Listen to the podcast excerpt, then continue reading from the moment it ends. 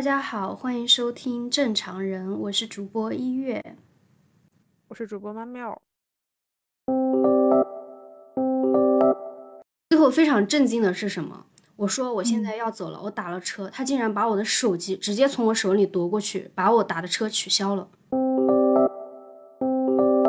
我的法国理论去包装一下，大家为什么会喜欢看？我就站在局外，非常潇洒的看看你们那个。对，是苍生们是怎么样去看这个东西的？对，就是上帝视角，置身事外。我我之前跟一个 dating 的对象吃饭的时候，不知道怎么就聊到这一块儿，然后我说我是个女权主义者，他当时立刻脸色就变了。可能就是一种无奈之举吧，但是女权主义可能是他们的最后一搏。一期节目，我们稍微介绍一下我们播客产生的原因和我们名字的来历吧。呃，有时候我们会把普通人或者是正常人作为一个自己不能做这件事儿的理由，就是说我是一个普通人，所以我好像没有义务去关注某些东西。嗯，你的意思就是说，呃，可能很多的人会觉得。关心的问题比较多的那种人属于不正常的人，比如说呃关心女性问题啊，关心政治啊，或者是其他的一些可能比较大的东西的人，就属于不太正常的人。然后正常人只会关心吃喝拉撒，这个买房结婚，嗯，就好像跟人类割席一样，他们会走在一个安全的区域里，这个安全的区域是一个正常的。然后一些危险或者是有挑战，或者是有思索的东西，就会觉得可能是不正常的，因为它会对你的生活或者是生存有挑衅。因为我记得你，你之前朋友圈写过一个，就是说不自洽才应该是人生的一个主旋律。我会觉得，无论是呃观念，还是审美，还是任何东西，在现在的这个呃社会的话，都会非常的趋向于。统一化，然后好像我们只要背离了这个主流价值，背离了这种统一性，然后我们就是一个怪胎，就是一个边缘人，就是一个非正常的人。嗯，刚刚我有一个朋友跟我在聊天，他今年二十六岁，他就跟我说，嗯，我现在也该为自己考虑一下了。呃，赚钱这个事情跟追寻自己想要的东西特别剥离开，他就认为追寻自己喜欢的东西。可能就是有害的，我就会穷困潦倒。嗯，他给自己的一种这样的预设。我会发现，因为我们现在年纪也上来了，这个呃三十左右都是这个这个年纪。然后我发现很多的身边这个年纪左右的人都会非常的焦虑，嗯，就会觉得在这个时期，他特别需要一个世俗的成功来去稳固自身的价值。这个东西可能表现为在呃。追求金钱，或者追求事业，或者追求一个什么东西。总之，如果一个三十岁左右的人，他在主流价值里面一无所成的话，他就会非常焦虑，他就会怀疑自己，呃，之前所追求的或者喜欢的东西是不是对的。主流价值的认同，这也是一个一般定义的正常人应该拥有的一些东西。那他当这个人没有主流价值认同的时候，或者是没有任何成绩的时候，他也是会被排除在正常人之外的。对对，好，那要不我们现在开启本次的话题吧。我们第一期话题的话，想聊聊最近的出版品牌一页的老板性性骚扰的这件事情，稍微跟大家讲一下那个事情的经过，就是这个呃一个出版品牌的老板。他跟自己的实习生去出差，然后呢，呃，醉酒后就呃进入他的房间，试图进行这个，呃，叫强奸未遂吧，是吧？嗯。然后呃，这个实习生反抗很激烈，然后加再加上他喝醉了，所以这个事儿呢，他也没有，呃，没有造成一个实质性的强奸，但是属于这种强奸未遂吧。最后他呃在公司跟。当着所有人的面公开道歉结束这个事儿发生在一九年，但是因为他们当时有一些危机公关嘛，包括公司内部的，呃，就说这个事儿道歉就结束了。但是最近又被又被翻出来，所以就被更多的人知道了这件事情。然后他也是公开的道歉了。但是他这个道歉呢，更多的 我觉得就是公关性质比较多一点。之前最早的刘强东的事情，到马原的事情，然后再到今天的这个事情，就是其实有很多数不清的这种事情，最后的情况大多数都是当事人可能会有一个大家满意或不满意的一个道歉，也有的人是没有回应的，然后是会有一个舆论的产生，呃。讨论一下，然后这个事儿就没了。没了之后，再过一段时间，或者是过几年、几个月，我们再看这个人的时候，好像对当事人没有任何影响，基本上是没有的。嗯，尤其是对于比较呃年年幼或者社会经验比较浅的当事人来说，可能他当时没有选择报警，出于很多很多的原因。包括同事给他的一些压力啊，然后他刚初入社会，经验不足啊，还有种种的嗯挺复杂的一些心理，然后一些自我保护的知识的匮乏等等各种原因加起来，然后包括报警的，像朱军的事情，不是当时就报警了吗？那报警，他是不断对不断的上诉，结果都是这个样子，就是在无论是在取证上，还是在踏出那一步去呃。为自己讨公道，还是呃整个社会支持系统对于这种行为的呃惩罚力度，其实都是一个比较结构性的困境。嗯，就是朱军那件事情，因为最后判的那个女方是败诉的，所以呃事情出来之后，很多特别是男性会认为说，因为他败诉这件事情好像他是不存在的，或者说觉得他是诬告的，但是其实。败诉并不是说这件事儿没发生，是的，权益想去讨回一个公道困难的，尤其是他这个事情因为年限特别久了，有时候即使是当时呃就报警了，像刘强东那个事情，那最后的结果也是私了了嘛，对吧？也是打打了几年这个舆论战官司，最后私了了。前前两年，其实我不太知道，就是刘强东的那个事情最后是怎么回事，我的印象就是。呃，最后那个女方好像是出来说，意思是他们中间除了这个性骚扰，好像还有一些别的，比如说什么交易之类的。他们嗯，我也有关注啊。最开始的时候，呃，大家说的最常见的一种说法就是说他被仙人跳了，说这个女女孩设计他，什么还还有那种各种什么，他是被什么训练的，专门派去，呃，为了打击中国经济、中国企业家。就是这这种离谱的说辞，不知道是谁能够想出来啊？还有一个非常关键的点，就是说静瑶，嗯，在那个电梯不是有录像嘛？说他主动的挽了刘强东的手，并且主动的把他带去了他酒店的房间，这个是他一个最重要的被大家认为的是污点吧？就是不完美受害者。然后他那个我看了一下这件事情，官方的一个结果就是说。是刘强东无罪，是他被逮捕以后，后来被放出来了，后来被保释。对对，他公开呃是承认是跟他发生了呃关系，但是他试图把这件事情描述为呃自愿的，就但是静瑶呃就是控诉他强奸嘛，然后他说是自愿，这是他们他们之间的一个分歧嘛，然后一个比较呃。有有两点比较重要的点，一个是呃监控的那个电梯的监控显示静瑶引引导他去房间嘛，嗯，就是就是大众可能对于这种性同意啊，觉得我让一个男人进我的房间，或者说呃我去到了一个男人的房间，这就表示是性同意，我我会觉得挺荒谬的。就不要说去到一个房间了，即便是到了床上，我也可以说不同意，对吗？那我们还有婚内强奸呢，两个有婚姻关系的人，对，肯定是在任何的时候、任何情况都会有选择权，而不是说不是说我进了这个房间，对，而且我们只能看到监控的呃这个。这些片段，但是并不知道整个的他们之前的对话过程，包括发生了什么，他们聊了什么，这些都是不知道的呀。主流所说的，包括一些，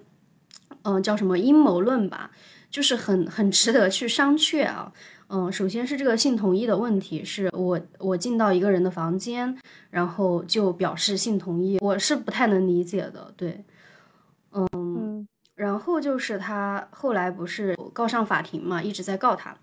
然后最后他是私了了，私了了，这说明什么呢？这其实挺明显的。他性骚扰的这件事情不会再是被作为一个重点，或者是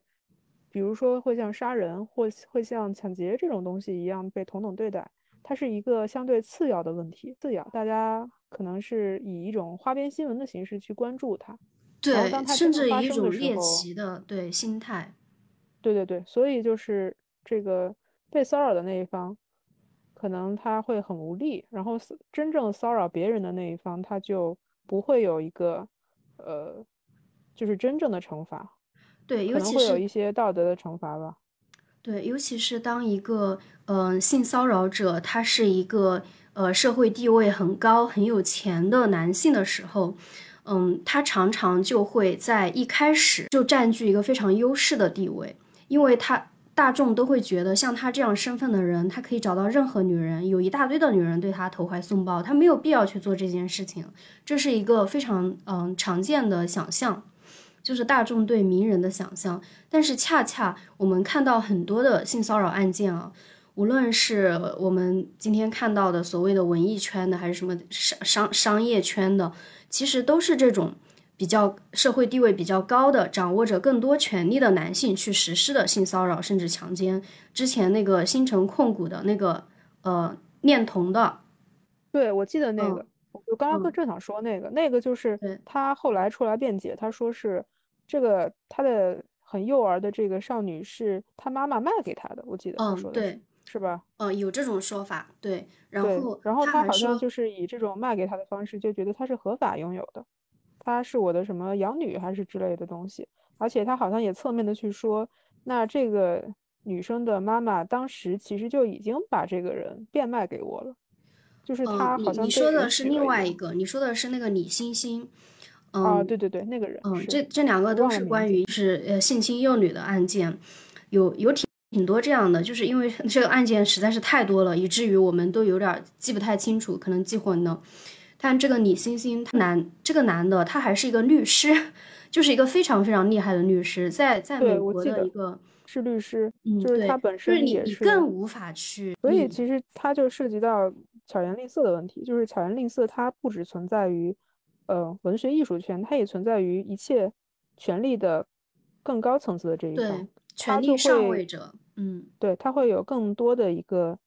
解释的空间去对他的行为做出解释，我会觉得可能文学艺术圈的人，他们更倾向于把自己的行为，嗯，合理化。可能这个 圈子里的人的道德感都不是那么高，然后大家都会呃讲什么人性是复杂的。其实许许多多的人，包括我自己，也是呃比较认同这个观点的，就是人性它确实是复杂的，但是你的复杂。呃，需要建立在最基础、最底线的法律允许的范围内，对吗？你说，如果是你，你是出轨，你你情我愿，这个我都我都算不说了，对吗？但是你去强迫别人，你去性骚扰别人，这个属于一个法律问题。我觉得它不再是，呃，用人性复杂可以去解释的。因为我看到范鑫他的那个呃道歉里面有有提到这个事情，并且他说他。我觉得他们会把人性复杂这种东西呢，去更高级化。他们会把这个艺术加工，觉得好像是看到人性的复杂性，享受人性的复杂性，会变得比遵循道德好像是更高层次的一种人生见解。对，他们会先给自己戴一个这样的帽子。是的，他一方面就是有有你刚刚所说的这种，另外一方面他也是到这个境地了，他没有办法，他只能用这种方式为自己去辩解。后还有包括会把呃性侵包装成爱情的，这个其实跟跟刚刚我们说的那个是一样的。他的原话是说，这个世界就有那么一种羞于示爱的性格，他们表以至于表白是粗鲁的、粗暴的行为，爱。所以说他会把他的性骚扰的行为变成了一种爱情的托词，他觉得他现在是在勇于表白，但是大家会把这种表白误解。但是特别会说话，我觉得这句话就是就是刚刚我们说的那个的一个表象。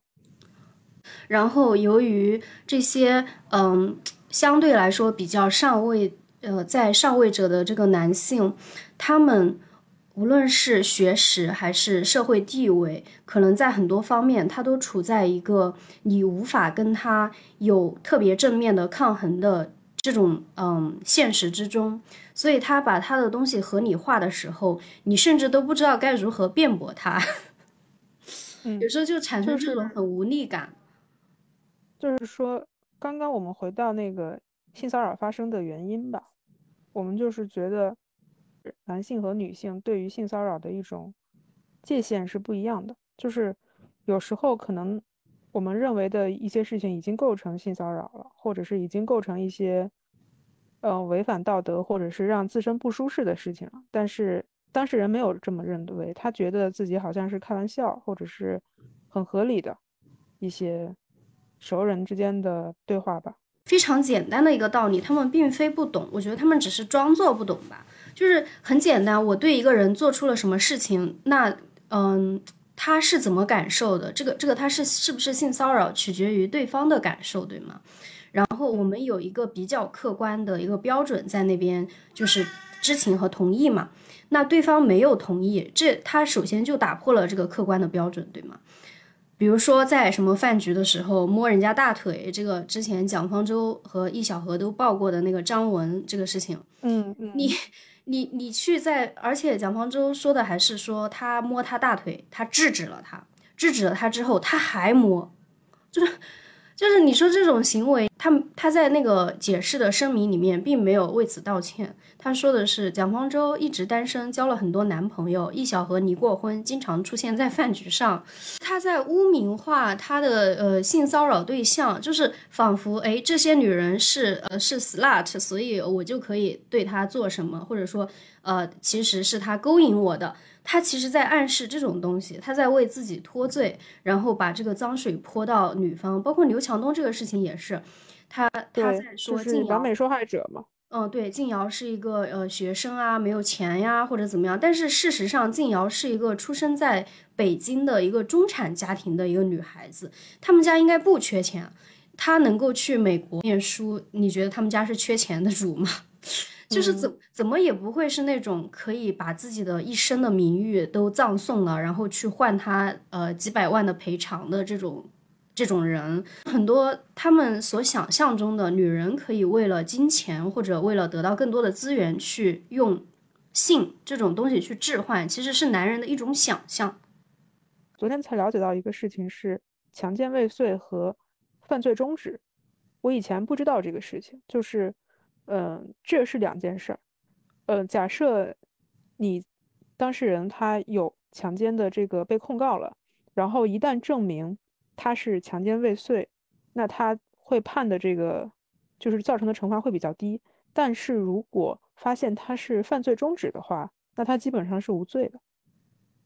嗯，然后我又看了相关的案例，什么叫犯罪中止？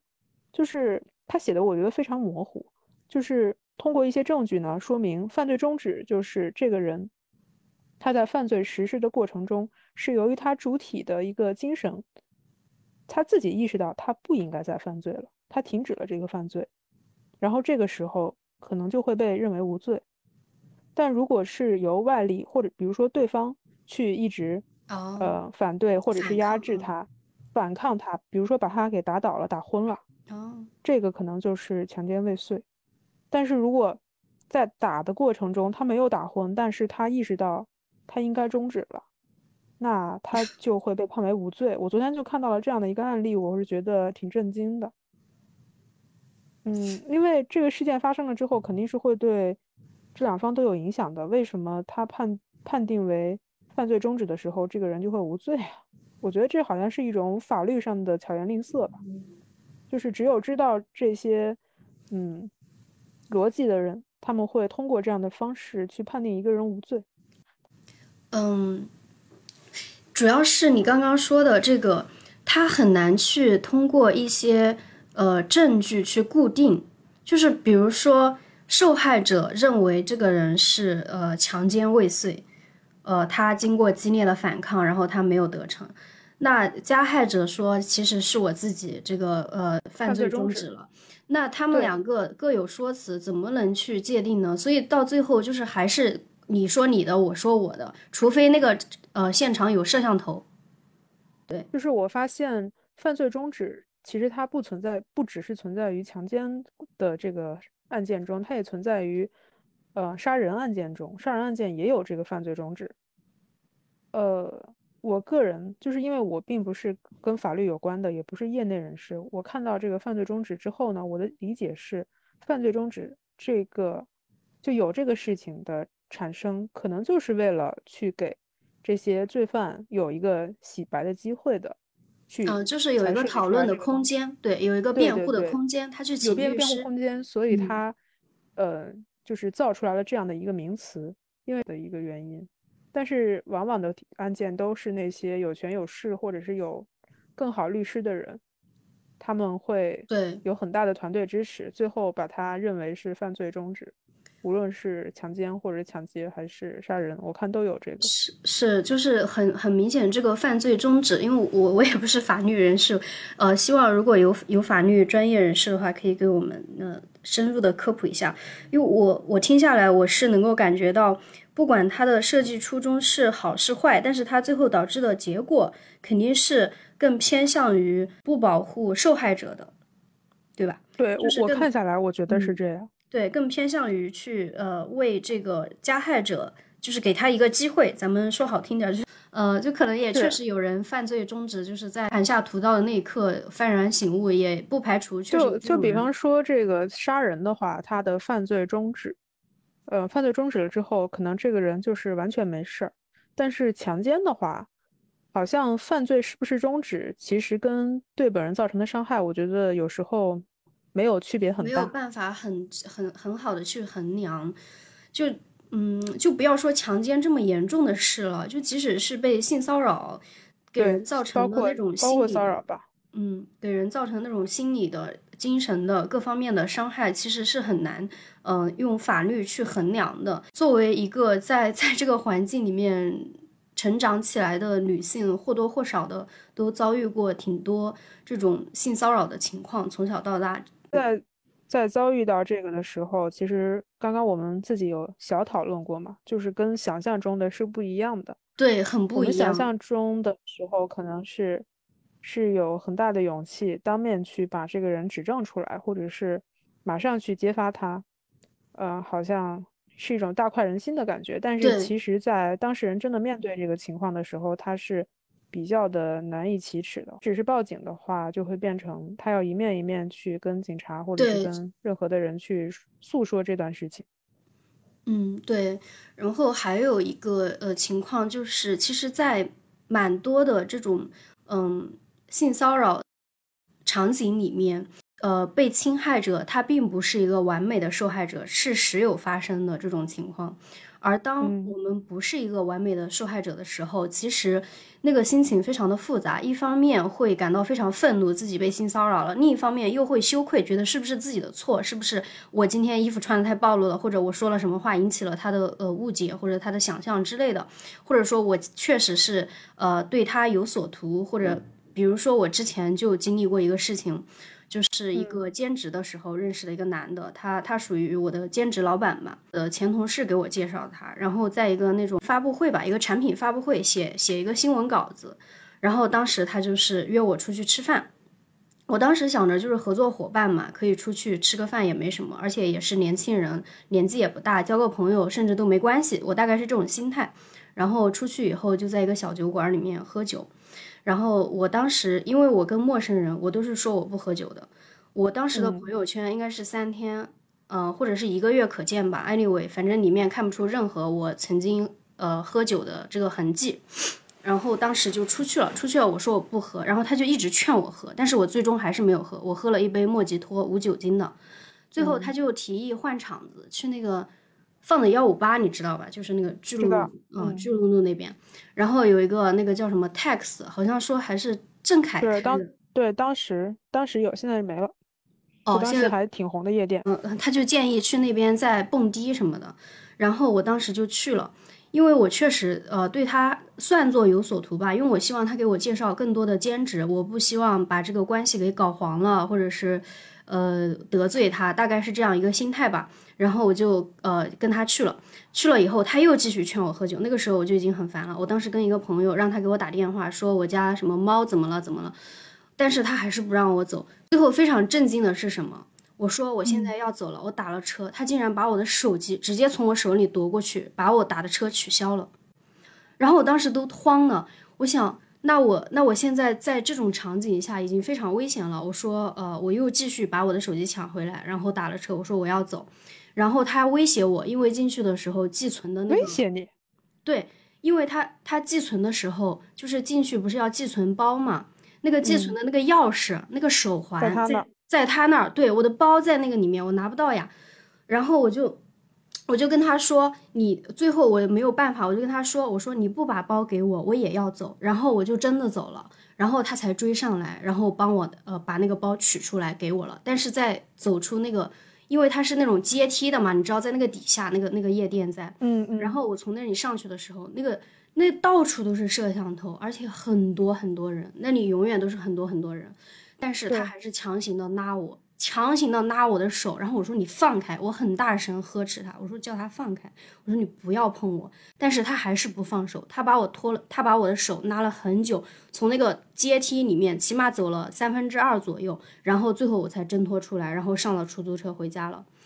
这个那当时在场还有其他的人吗？就是我说的是他的朋友，没有，就我们两个，对，就我们两个。但是最恶心的一点是什么？就是我在跟他聊天的过程中，发现他知道我特别多的信息，而这些信息都是我那个男的前同事透露给他的。包括我说我说我不喝酒，他竟然他竟然说，呃，我不是经常，他说你不是经常喝酒吗？然后我在想，我可能是发过呃喝酒的朋友圈，那应该就是我那个前同事告诉他的，不然他怎么会知道？就是他们这些男的，就是叫什么男性同盟吧，他们会帮助。他们会帮助同性同性去，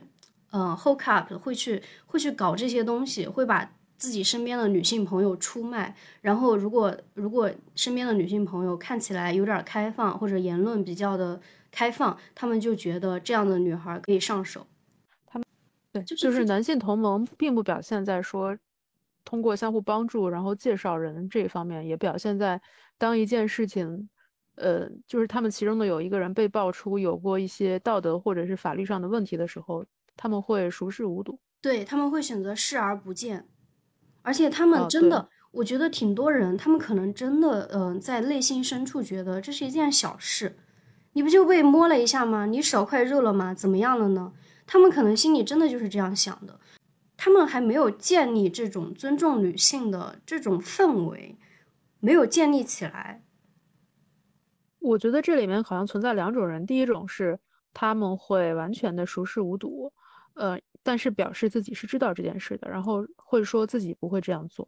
第二种人是，就是昨天范鑫的那件事情出来了之后呢，就最后另外一个出版社的叫图图，然后他发了一段声明，他认知认识这个范鑫，然后呃，他是一个在事业上很很有见地的人，然后也会出版了一些很好的书，但是他同时觉得怎么怎么样，就是列了一二三四五六点。最后的感觉就是他什么也没说，岳父的对对对，就是感觉什么也没说，只是在表明说他好像跟别人不一样。我还出来把这件事情又复盘了一下啊，就是在这种男性同盟的这种语境里面，他们并不是很关心受害者究竟呃受到了怎样的伤害，或者说如何去真正的道歉和共情受害者，并且去做出一些弥补，这这些都是呃太后面的事情了。他们甚至在 在最前面，都是在一直在想办法为呃施害者去脱罪，或者说他是一个呃挺厉害的人，他是一个挺优秀的人，他跟这些跟他的性侵有什么关系呢？对，就是当时马原那件事情，也是有很多人说说他是个人物那篇文，说人物那篇文章他只是一篇专访，然后也不知道他是不是当事人默许的。这篇文章明明已经写的非常隐晦了。他们还会说，你不应该通过一篇文章去定一个人的罪，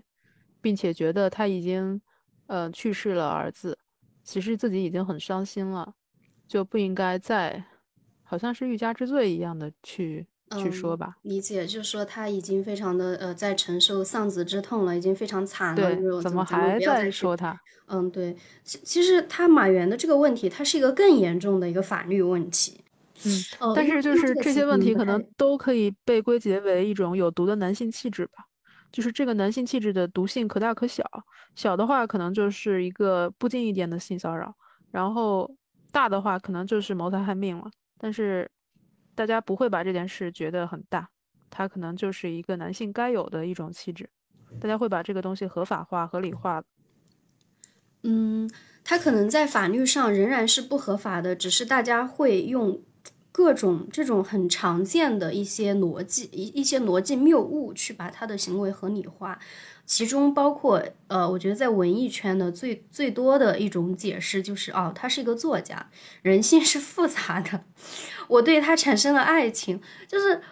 就是我觉得这些东西都十分的荒谬。我们可以先来谈一下法律这种最低最低底线的东西嘛。然后，如果说你你都已经在触碰法律这种最低底线的东西了，你还在去谈什么道德问题？昨天，昨天就是不是还发生了另外一件事情？是东南大学的，呃，马克思主义学院的院长，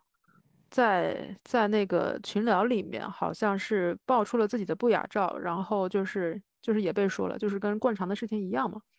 然后我就发现，我关注的一个法国理论的公众号是，应该是同济大学的老师。他就写了一篇文章，就是关于去分析不雅照的。但是他这篇文章是提到了巴迪欧的理论，提到了法国当代的理论。就是他，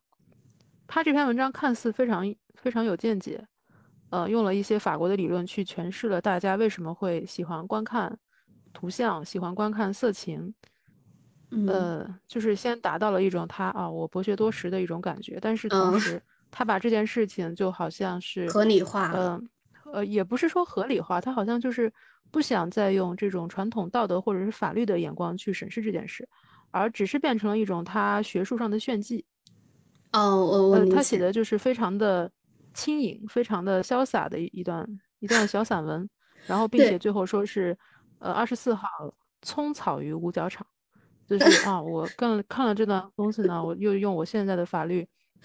用我的法国理论去包装一下，大家为什么会喜欢看？我就站在局外，非常潇洒的看看你们那个对，是苍生们是怎么样去看这个东西的。对，就是上帝视角，置身事外。就是很很多人啊，他们其实都很喜欢，嗯，用这种态度，就就叫做置身事外的态度。无论是性骚扰啊，还是所谓的呃政治啊，还是更更其实跟大家的生活都特别息息相关的很多领域，他们自己保持沉默，或者说。呃，成为帮凶的同时，他们还会对那些在发表呃意见或者说在思考这些问题的人，就是冷嘲热讽，然后觉得，哎，你一个如蝼蚁一般的生物，你在想这些大问题有什么用呀？嗯，你你拿着月薪三千块钱的钱，你操着什么国家主席的？今天挣到六十了吗？今天挣到六十了吗？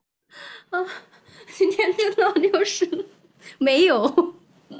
对对对对，就是他们会这样子，这也是一个普通人的，就是正常人看看世界吧。就是当他们对一个正常人的困境吧，嗯，有时候他没有再去辩驳的时候，他就会用最基本的金钱或者是世俗成功的标准去威胁另外一个人。嗯，对对，然后你有时候还确实是无法反驳。嗯，对，无法反驳，无法反驳。我今天确实没挣到六十啊。对，今天没挣到六十，怎么办？那怎么办？嗯，工作傻逼不如乞讨，把我们那块牌子再拿到 静安寺前面坐坐会儿。他身边的绝大部分的男性哦，其实都挺讨厌这个的。你很难在男性里面找到一个喜欢杨幂的人。就是，其实也有些女的也也会。不太喜欢，对对，他们不太喜欢的原因，其实我就是包括我自己，我也我也有有一段时间是比较排斥的，就是说这个极端的问题，就是一件事情怎么样划分为极端和正常？对，确实有一些比较极端的嗯情况发生，嗯，但我会觉得那不是一个特别普遍的现象吧？嗯，就是当这件事情。不正常的事情一直在被掩盖的时候，一旦出现了一些反抗的苗头，这些小苗头就会被冠以极端的称号。嗯，就好像我之前说过吧，就是我之前其实是不太喜欢聊，呃，相对这个就是女权或者是女性的话题的，而且我会刻意的把女权去戴上女性主义的帽子，我会觉得可能女性主义是一个相对柔和一些，对，是一个相对柔化的词。嗯，但是我后来发现，这个柔化是不起作用的，就是你的柔化，他只会认为是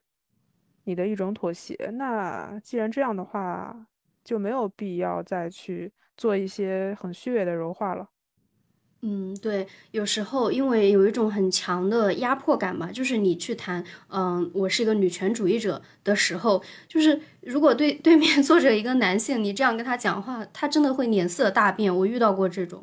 就是我我之前跟一个 dating 的对象吃饭的时候，不知道怎么就聊到这一块儿，然后我说我是个女权主义者，他当时立刻脸色就变了，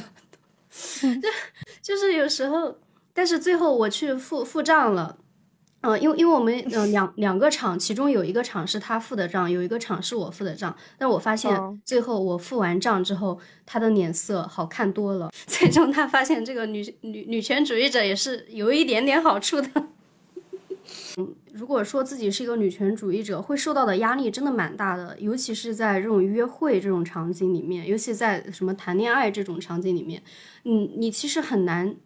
呃正大光明的说自己是一个女权主义者。包括在互现在的互联网也是，因为我觉得女女权主义已经被挺严重的污名化。然后，呃，你刚刚说的极端的情况嘛，被就是一个正常的情况会被认为是极端的，但是也确实我观察到，真的有一些 比较极端的现象，就是他们会骂这种已已婚的呃女女生女性为婚驴，然后我觉得这个是确实比较的。对，比较极端了。然后会说这个 Papi 酱的孩子，呃，为什么要跟什么跟跟那个男的跟她老公姓？嗯，我觉得这个事儿你就你就不用管这么多了吧。其实其实我觉得是他们为什么会把 Papi 酱去呃定义为一个女性主义的代表呢？其实他好像跟女性主义也没有太大关系。对他也没有标榜自己，嗯，他只不过是一个比较女强人的形象。就是对对对，就是比较有有主见的形象吧。对，然后大家对他有一种迷信，嗯，对他有一种幻想和期待，他们会觉得就是呃一个，对，这边的一些女性主义的或者是女权的一些，嗯，大家的共识并不是那么的平衡发展，但是但是我会觉得挺正常的，因为这个东西，说实话，在我们东东亚这个这个文化环境里面，嗯，能能能成现在这个样子，已经算还行了。因为我我们的这种男权的传统实在是过于坚固了。对对，嗯，其实我我我其实这一期呢，在聊这个问题的时候，我就不太想说把这个问题聊成了一个呃纯女权的，或者是就是女权本身的一个探讨。这样我就又怕就是说我们的内容又会被标上一个标签，就是让人家一看觉得哎，咱们这个又第一期就是撞这种大头。就是触这种眉头，然后人家就不想看了。嗯，理解 理解。但是后来就是反正无论你在任何一个语境和环境下，你聊女权女权主义，你都要小心。你你说你是一个女女权主义者，你都是比较危险的一件事情。仍然，对，嗯，就是可能我在一些一些发言的过程中，本来我我是没有就是标榜自己是被这个。为这个群体去发声的，就莫名其妙的就被当成了一个靶子，就觉得我我被代表了，对，我就被变成这个女权军师了。然后之后呢，我就不得不说，那我就是吧，怎么样了呢？我我就呃必须得继续去为他做代做牺牲做代表，我还下不来台了。就我遇到过这种现象。呃，我我我理解，就是因为因为现在的这个情况还是稍微比较复杂一点，就是各种。不同的女女性主义也好，女权主义也罢，大家其实吵的都还挺挺乱的，就是意见无法统一吧。相对于这种呃紧密团结的 男权来说，女权简直是一塌糊涂。对，然后女权是比较乱，然后群体构成也比较的多。但是我其实发现，嗯，这个群体并不只是说是文学艺术知识群体的人会有。会有了一点这样的启示，就即使是一些，比如说饭圈，嗯，偶像群体，或者是就是可能我们想象中并没有那么的会关注日常思考的一些人，他们其实也已经很有这个意识了，即使他那个意识是非常的，呃，单向，或者是一些可能在我们看来就是田园女权的东西。嗯，对，因为之前它也是一个比较呃呃基础的启蒙吧，算。嗯，这这尤其是这几年啊，我其实觉得女女权主义在呃，尤其是在中国，其实还是发展的比较快的，就能够感觉到大家总在聊这些东西。因为就是有一个人是是是说，那个之所以田园女权兴起，是因为当年那些。喜欢偶像的那些女孩子，现在都去搞女权了。就 他们是一批人，因为我周围确实有一个朋友，他是之前确实是喜欢偶像明星的，然后现在就不喜欢偶像明星了。所以他们的气质给人感觉一样，但是他们通过一种污名化的感觉，呃，去就是去污名这个女权本身，就是说他们这帮人是好像是没有素质或者是知识层次很一般的人。嗯嗯，对，然后。所以你就觉得他的他追寻的这个东西本质上是没有那么好的，是有害的。就是反正他能想出一万种的方法去污名化你，去呃把你放在这个嗯怎么说呢？就是就是一直在找你的问题。但是但是我会觉得任何一种理论或者一个行为，其实如果你去找他的问题的话，都会有无数无数的问题。他怎么可能完美呢？无论是女权主义，还是任何的我们所谓的追求什么自由，嗯，各种东西吧，就是它没有一个完美的状态，肯定是从一个不是很好的状态慢慢去发展完善的。包括社会制度的建立也都是这样的，它是需要一个过程。然后我们可能现在在刚起步的这个过程中，嗯。它远远还没有到说我们要警惕它，呃，已经过度了，过度女性主义。上次还有一个品牌发了那个，嗯，发了那个那个过度女性主义，不要过度在三八节发，不要过度女性主义。对，就是他可能是想玩点花，结果自己玩砸了。我昨天去逛街还看到这个品牌了，然后我也我也再不会去看它了。虽然我之前也不太喜欢瑜伽，就是这种。就是说到这个，我就想到就是内外还有这个品牌 Lululemon 这种品牌的一些营销方式，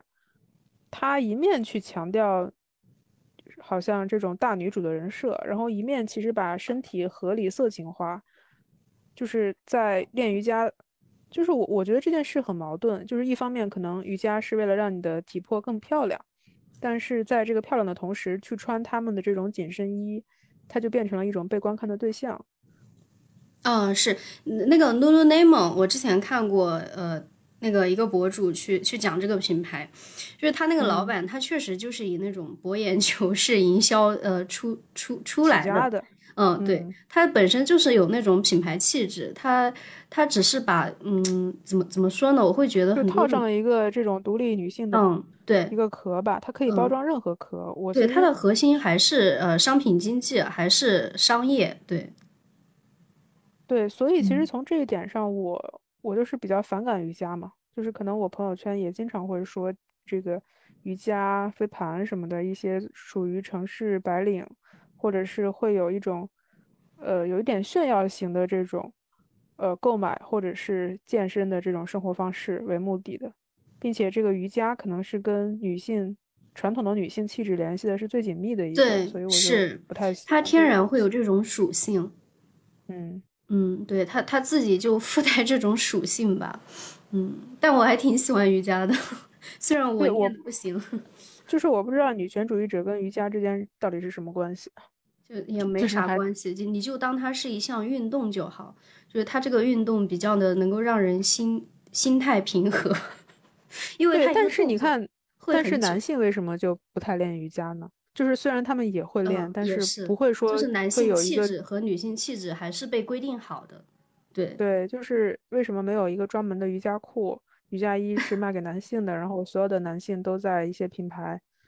上面，然后快闪店大家一起在练，然后一群女的在围着看。你你别说，还挺有道理的。就是嗯嗯，男性气质和女性气质这个东西啊，就你很难去呃改变。刚刚就是说到。就是被被冠以田园女权这个罪名的时候，还有一个词叫性别对立，就是会说，一旦一旦你只要会有发生，你你就是在挑起性别对立。对，这是一个真真的是一个专属女性的罪名。对，嗯，对，就是很奇怪，并且他会把一个呃资本主义面临的一些压力、一些困境去跟男女权的这个事情给割裂开。他会觉得有些事情可能就是一个被压迫所以产生的问题，好像不存在男女对立，所以不存在。男性对女性的压迫，所以男性和女性应该联合起来去抵抗资本的压迫。是的，我有一个特别强烈的呃感觉，就是我在经常在呃很多很多的场合，我们再去谈论嗯男女的性别问题的时候，他们会经常把这个问题呃变成我们应该去对抗消费主义，我们是被呃呃压迫的，我们是被呃消呃那个资本家所压迫的，会把问题。转变成另外一个一个一个东西，就顾左右而言他。上野千鹤子不是有一本《父权制与资本主义》的这本书吗？其实他就是说，这两个其实是合谋的，他们对他们就是合谋的，在很多程度上是的。所以其实他们不是不知道这一点，而是不会关注这一点，因为压迫的不是他自己啊。对。我我其实觉得男性真的很难跟女性共情的，无论是被性骚扰，还是在很多其他方面女性所面临的困境，因为他不是女性。即使是有一些男性，他很支持女权主义啊，他是一个挺开放的这种态度，但是他仍然无法很好的跟女性共情。然后现在就想到了刚刚我们说的那个女权男，啊，就是就是好像你之前比较关注的一个人是之前。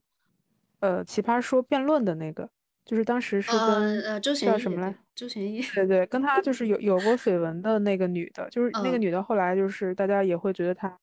比较不错，也会去关注她的微博的一些东西。嗯嗯，那个谭谭女士，就是他们他们这个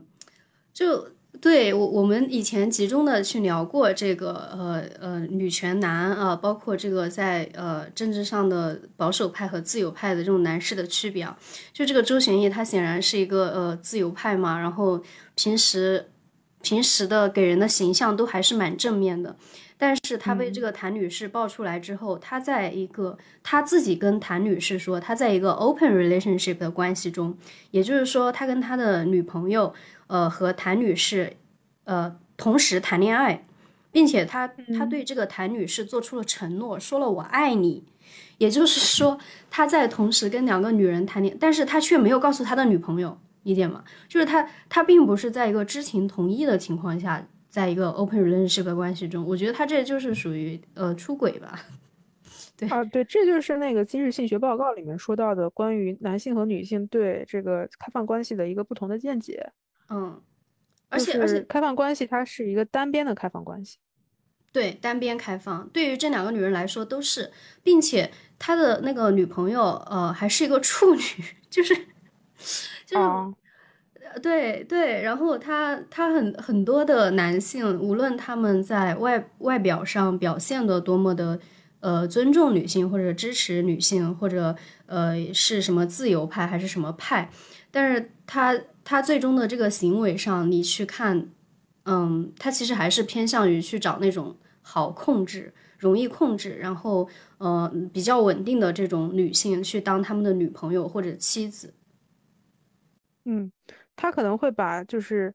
呃提供情绪价值或者是提供生育、家庭、劳动价值这个事情给分开。并且他会觉得这个分开没有任何的法律或者是道德的一种压制，他觉得这个是很合理的一种行为。呃，那我一旦承诺了，我就是，哦，刚刚你不是说那个周旋义他会对那个谭女士说了我爱你吗？对，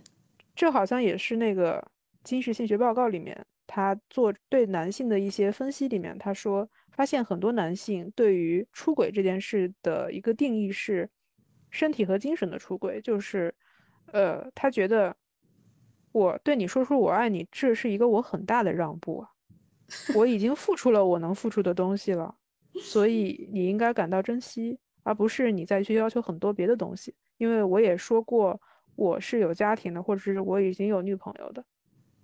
嗯，对他把他他自己的这种欲望，就是他对于不同的女性的需求和欲望。嗯，包装在一个，就是他要为自己找到一个合理的理由嘛。我同时跟两个女人或者三个女人谈恋爱，那我对这个女人是只是身体的关系，就像某脱口秀 演员就是隐婚的那个。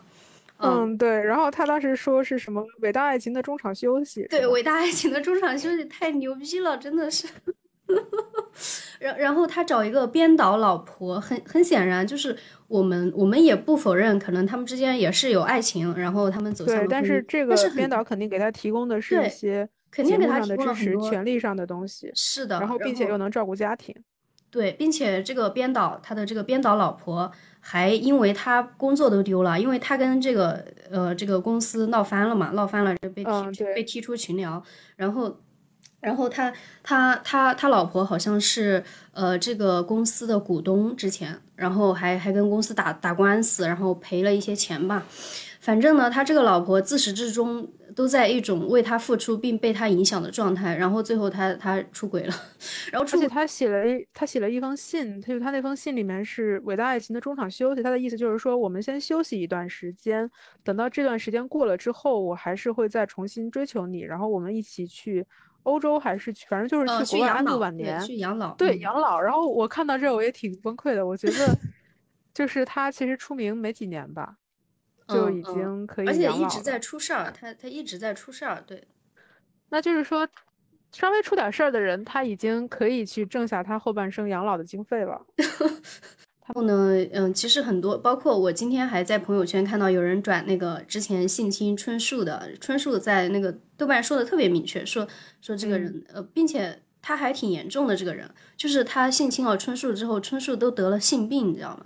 还去啊，我知道张弛是吧？对，然后他说他曾经下跪向他道歉，然后我今天有看到那个朋友圈转他的一一个认识的算前同事吧，转他的东西，然后呃。钱老板还给他点赞，就是他们，他们不知道嘛，也有可能不知道吧。反正我觉得不知道的可能性还是挺低的。然后就是这样的，嗯，人就是他，他到现在其实并没有受到特别大大的一个影响，那一阵风吹过去，然后就结束了。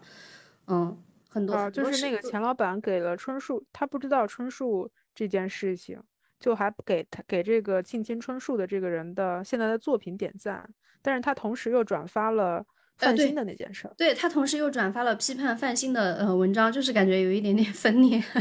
啊，就是挺老钟的点中点，呃，点中点真的是挺挺，对，就是我就预设他真的不知道春树这个事儿吧，就不然也真是没法合理化他这个行为啊，是吧？嗯，那可能是不知道，但是我都知道这件事。对啊，我我也感觉，但但确实有时候大家都知道的事情，可能有人不知道。包括呃转那个张弛的那个文章的前同事，他都不知道范鑫的事儿。他昨天还在朋友圈底下问我怎么了。对，就是可能确实有人是不知道，也也也有这种可能性。对，很多人不知道这件事情，因为毕竟他每每次这种事儿，他一发出来就被删帖啊，被举报啊，被封号啊，呃，就是真是挺离谱的，就。然后他的道歉都被举报了，这 不知道说啥好。我觉得他他这个他们，我印象中是我说有一个公众号专门去写这一帮人，就是另外有一个人写过一个啤酒主义的自白。哦，你昨天也是写北京的那对对对，北京的一波这个文化的老人的这帮人吧，就是老干部又是这帮人，然后嗯。张弛好像是前段时，我记得还有一个人也是他们其中的，是一个体育评论员，叫大侠吧，就是之前好像是生病去世了。哦，我知道，记得吗？就是前两年的事。然后也也是这一帮人又有出来悼念，然后又怀念他们的那个青春岁月，就是一种又又是一种油腻，又开始怀念。然后我就想到，就是上海也是也是有这样一批人，就是哪哪边都会有一批抱团的男性。然后他们在女性主义的态度上面又是极其的自洽，极其的一致。然后在这一方面也是，就是会相互吹捧。他们他们就是形成一种比较坚固的男性同盟吧。然后他们对女性的，包括我之前听一期节目，嗯，那个是一个呃某某知名的文学呃周刊的一个前主编吧。他他属于一个。呃，应该算是高级知识分子吧，至少。然后他嗯。他去谈到女作家的时候，他说的是，嗯，就是他对女作家的期待是那个温柔，是细腻，是就是是是那种温柔细腻，就是很显著的那种对女性的一个想象吧。然后他他最后大概就是那期节目聊的，哦，他还有一个比较深刻的就是，他觉得女作家不太擅长搞这种思思辨式的写作，呃，他会觉得他们更适合写什么写写什么回忆录。然后写写什么自己经历的这不就是那个周国平说的什么女性不适合找考不适合搞哲学吗？嗯嗯，对，差不多是这个意思吧。这个意思。对他，然后他聊了那一期，呃，反响还挺大的，就很多人说他嘛。嗯，我我看了一下，就评论区基本上都在批判他，但是也没有说特别严重的人身攻击吧，基本上都是就事论事。嗯，然后也有一些人身攻击啊，但没有那么 那么赤裸和和和暴力。然后他他还发了一个朋友圈，就当然我以前有他的那个呃号，后来删了。然后他发了一个朋友圈，有人就是转转给我看了嘛，大家都在讨论这个事儿。我看到他说，呃，只要一聊这个什么波伏娃这帮老娘们儿，就有一群疯娘们儿对你进行疯狂的 人身攻击，就是就是我就对，然后他们也会说这个，我不点名是谁了吧？就是说这个经常在朋友圈发，呃，就是是一个有毒的气质。就是我们说男性主义有毒气质的时候，他们也会觉得这个女权是一个有毒的气质。一旦沾染上的话，就是疯，就是发疯了，然后呃人云亦云。他们并且还觉得这是一个没有个性的表现，可能嗯别人去搞女权，你也会搞。然后你用一个很道德的审判去做一些事情，但是不会对具体的事情做一分析。他总觉得自己的这件事情是具体的高尚的，但是别人的事情就是流于世俗的。啊，对对，就是他会通过不同的角度去，嗯，呃，污名化女权主义也好，矮化女权主义也好，他总是能够找到不同的角度。然后，嗯，尤其是一些呃稍微有点学识的男性，他们会通过就是你刚刚说的那个什么统计的那个教授那种方式，嗯，他们是置身事外的，他们是高高在上的，他们是看不到这些人间疾苦的，就是仿佛他所认识的女性从来没有经历过这些。然后包括我之前朋友圈里面有一个，呃，之前是一个记者吧，现在应该是一个独立写作者，他他发了一个朋友圈，大概说什么倪一涵的问题对于他来说不是问题，就是、嗯就是他当然不是问题，因为她不是女性啊，因为她不会面临到这个。她是女性，她是女性但是她不是弱者，她不是弱者，她是一个强者，她预她这是一个事实。然后呢，她也嗯预设，呃，所有的女性都应该是一个强者，并且她也说过这种慕强不可怕，恐弱也不呃也不可怕这种话。但是我并没有反驳她，因为这是人家的朋友圈，我也不 不好去说什么。但但但我觉得就是就是这种慕强的理论，其实是一种男性的理论。就是对，如果所有的女的都是强者的话，那她其实就就是不我我们其存在这些问实题了，对呀、就是刚刚说反对男性男反对一种男权，其实不是反对男人本身，而是反对的一种男性的性向，就是一种男性的气质。一旦女性她也是一种慕权慕前的。然后又是特别希望自己成为强者了，那她自己也就会变成对这种男他自己其实就已经成为真正的男性气质的一环。就是我会发现挺多女性，她虽然性别是女性，或者她生物属性上是一个女性，但是她的思想其实已经非常男性化了。对，他们对再去强调竞争，强调要变强，就是好像不够强的女性就应该呃去死一样，就是她就活嗯该。然后我们在这个丛林法则里面，就是要呃让自己变强，就是要呃因为优秀，因为强而被爱。然后你因为你弱，你就要挨打，什么落后就要挨打，这是什么话？我会觉得你是没有经历过 人类文明的进化吗？就是对，仿佛这些人刚从山顶洞走出来。可能是精英主义的一种气质吧。包括我朋友圈也有一些女，就是学习比较好的，挺好学校毕业的，然后也是国外留学的，他们也会关注女性主义，然后会经常转发这种，比如说，呃，女工们也会写诗，然后去一些就是远方的这种女性的疾苦，会去声讨一些国际最前沿的这个 Me Too 的东西，但是在一些具体的事情上，她却还是在炫耀自己的精英的这一些表征的东西，比如说我自己通过自己的努力得到了一个美国的什么呃记者奖，然后我在香港的某一个很知名的政治，就是政治的报纸上，这都是真的，就是政治的报纸上做记者，但是他就是问了我一个非常，我还记得那件事情，就是关于日剧那个重启人生的讨论嘛，就是安藤英的那个，然后我发的就是。那那是我自己的一个见解，我后来觉得这个见解有点偏颇，我就没有把它成文。我就是说，我觉得这部电影、这部电视剧里面所有的男性的刻画都太刻板化了，所有的男性都是，呃，有各种不良习性的，然后女性都是好像没有男性也可以生活，然后他们执着于现实中的小事儿，嗯，非常平静的生活，这是日剧的一种表达方式。但是我觉得它好像就是为东亚女性的专属定制剧，因为在这部戏里面，大家看到了一种女性的平和，她们也不会再为男女的问题去争吵，不为婆媳关系争吵。然后男性他有自己的问题，大家是一以知之的。然后我又觉得，这好像就是一种特定的所谓的女权主义神话的一种电视剧吧。它其实跟韩国的偶像剧是一样的，它塑造了另外一种神话。然后我这样写了，然后下面有一个女女的，她跟我说，她说：“难道你认为这种平静的人生不值一提吗？”其实她是顾左右在言其他，她会觉得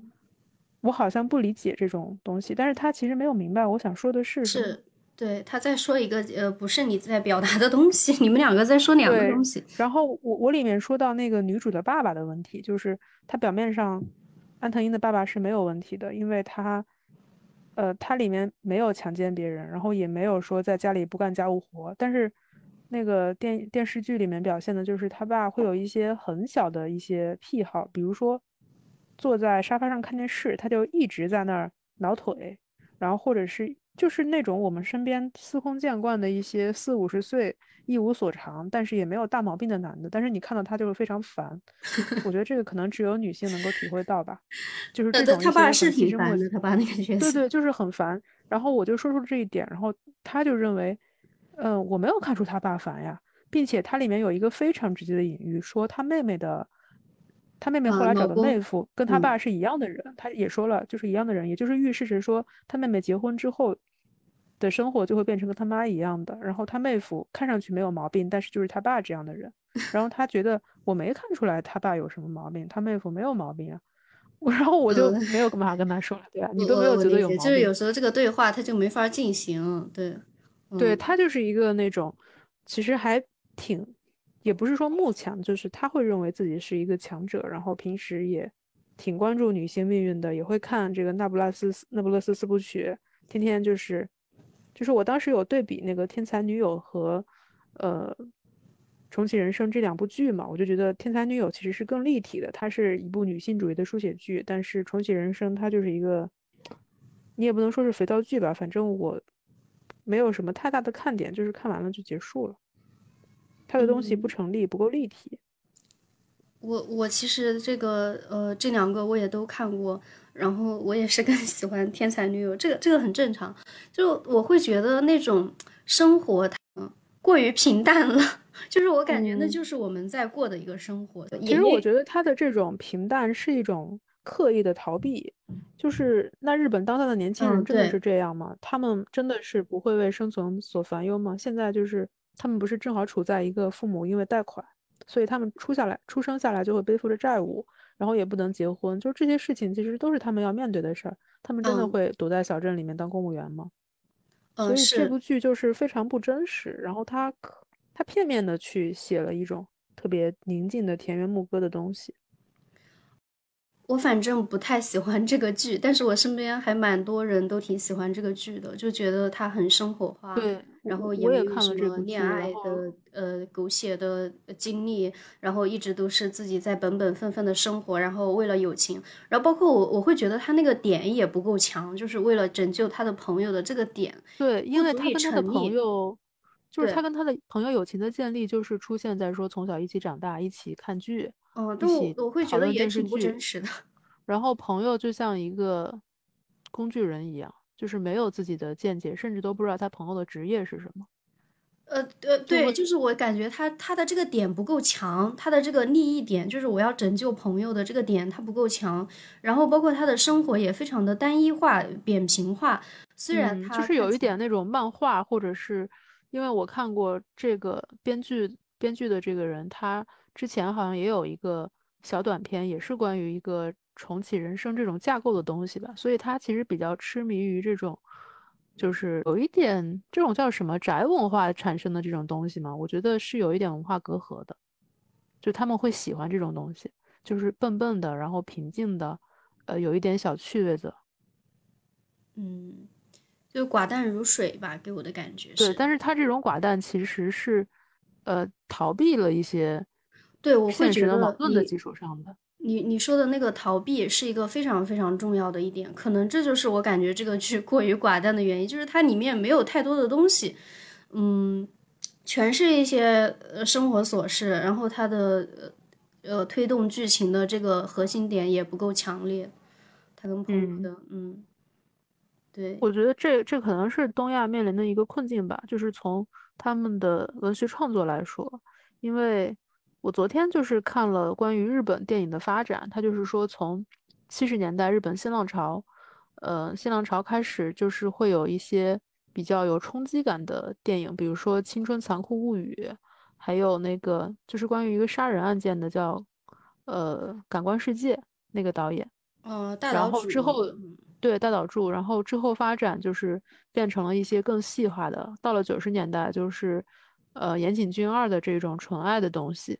然后再到后面就是有三宅唱的，然后会有更深入的一些很细腻的描写，嗯，但是它的总体的倾向其实是，呃，影像的发展还有一些故事更更多元了。但是它，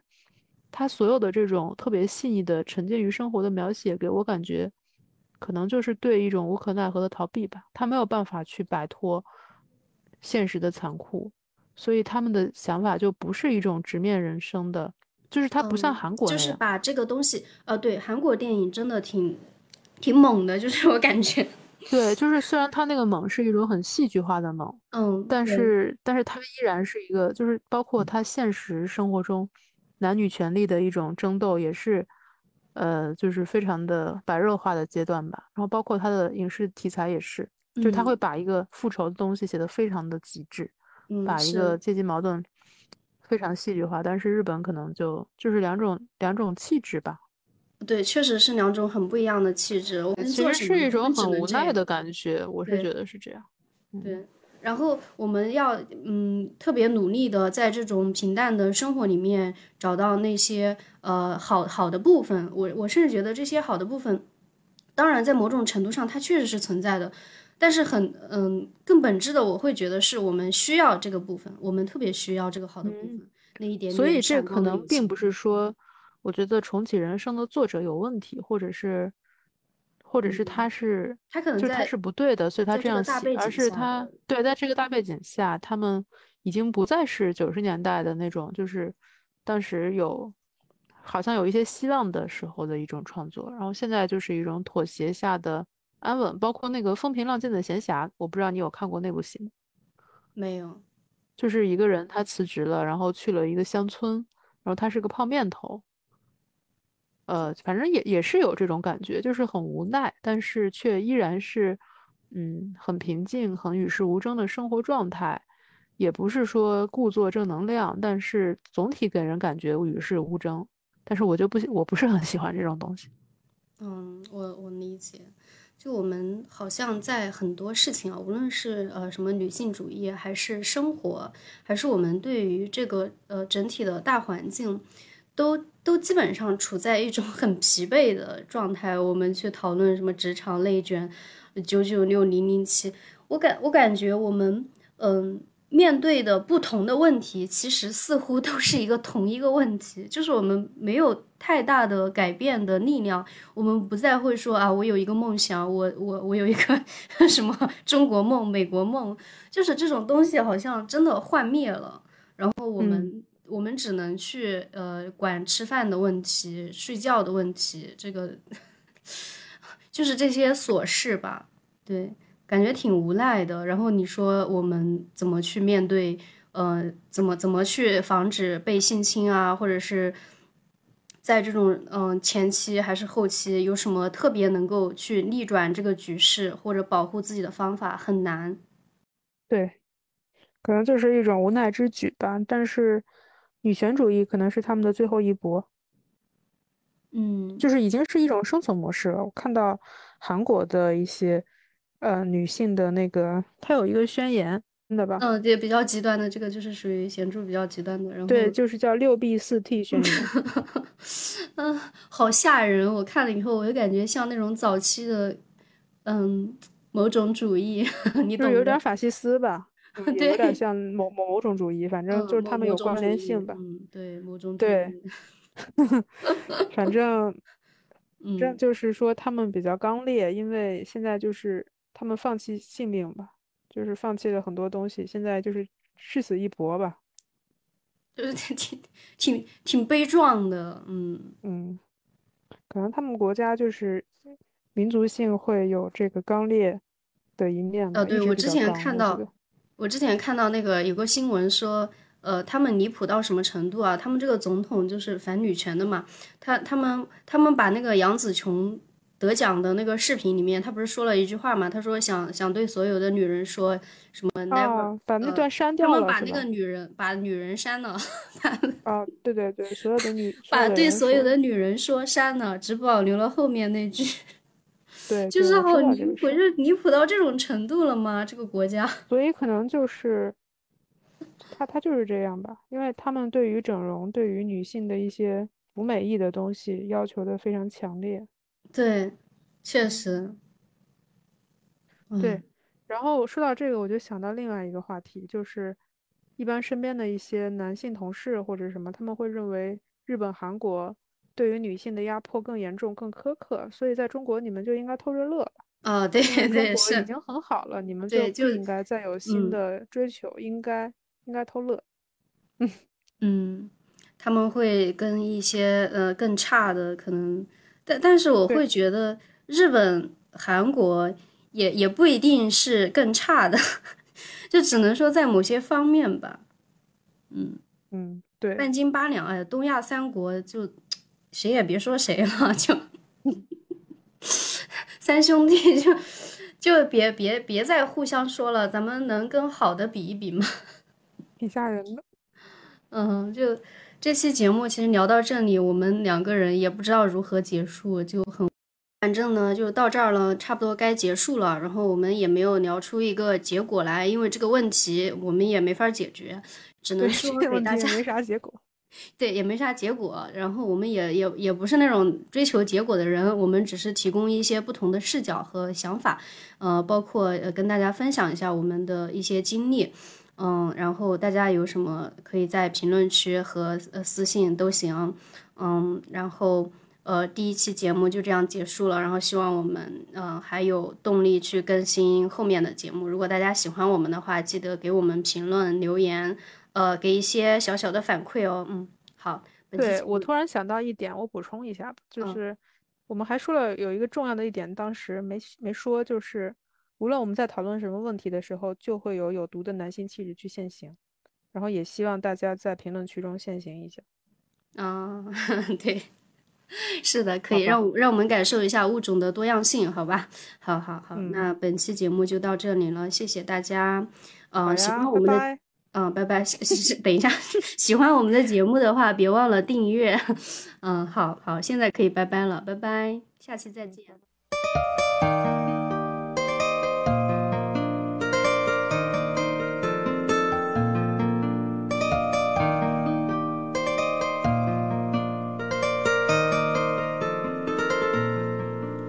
人的野心越来越大，所以世界变得越来越小。不是因为飞机越来越多，而是那小的可爱的东西越来越少。你知道吗？你知道吗？这只是我今天发现的一个问题。你知道吗？你知道吗？这只是我今天想通的一个道理。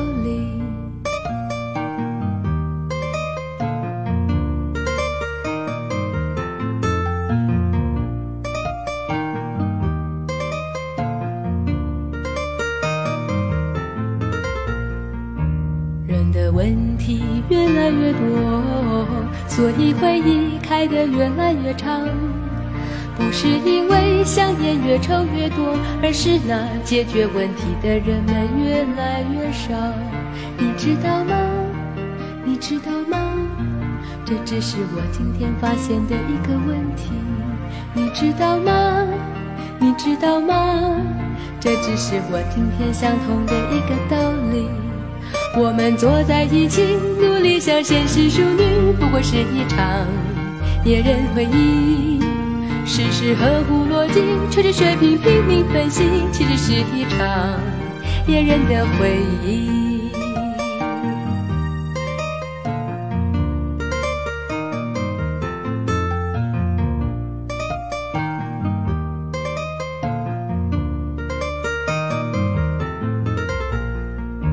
人的选择越越多，所以世界变得越来越乱。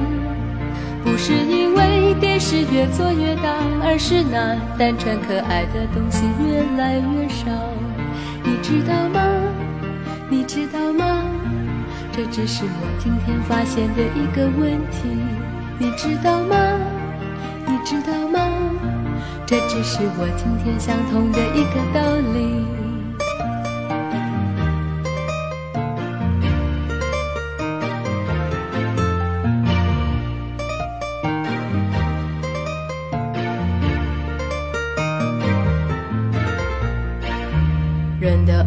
的越来越多，所以我们变得越来越忙。不是因为可怜的人是否越来越多，而是那装成可怜的人越来越红。你知道吗？你知道吗？这只是我今天发现的一个问题。你知道吗？你知道吗？这只是我今天想通的一个道理。我们坐在一起，努力想绅士淑女，不过是一场野人回忆。事事合乎逻辑，吹着水平拼命分析，其实是一场。野人的回忆。我们坐在一起，努力想绅士淑女，不过是一场。野人回忆。事事合乎逻辑，吹着水平拼命分析，其实是一场。野人的回忆。